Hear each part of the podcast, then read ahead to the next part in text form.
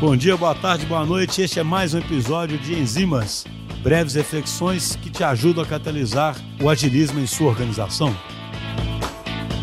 Pessoal, outro dia eu escrevi um artigo falando sobre a necessidade de termos mais líderes com pensamento sistêmico, mais líderes servidores.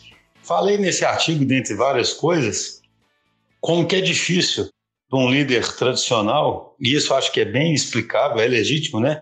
Mas como é difícil para um líder tradicional que trabalha numa estrutura tradicional abrir mão do seu poder, né, do seu, de tudo que ele conquistou na sua trilha corporativa para se tornar esse líder, né? De fato é muito muito difícil, muito complicado, né? Pessoas às vezes trabalham naquela escada corporativa a vida inteira, né? Mas eu estava pensando também, a gente sempre foca muito para esse lado, né? Por que, que o cara vai abrir mão disso? Só que assim, talvez a gente se esqueça que junto com esse controle, junto com esse poder, junto com isso que esse líder galgou, existe um fardo que talvez fosse motivo suficiente, na minha visão, para esse líder tentar trabalhar de uma forma diferente e tentar acreditar que seria melhor ser um líder servidor.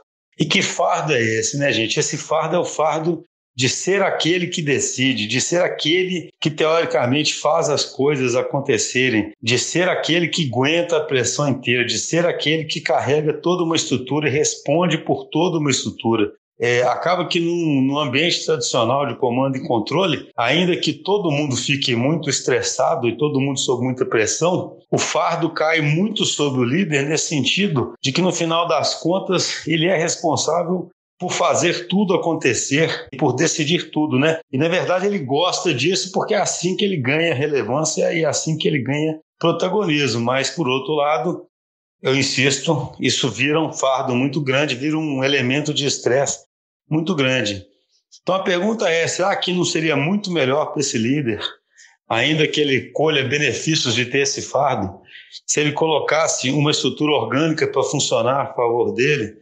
Se ele distribuísse esse fardo por tantos times independentes, ninguém mais sentiria tão forte esse fardo sobre seus ombros, que ele fosse muito mais um facilitador, né? aquela história, alguém que servisse aqueles times, mas distribuísse a pressão, distribuísse verdadeiramente a responsabilidade e chamasse os times para jogar o jogo junto com ele.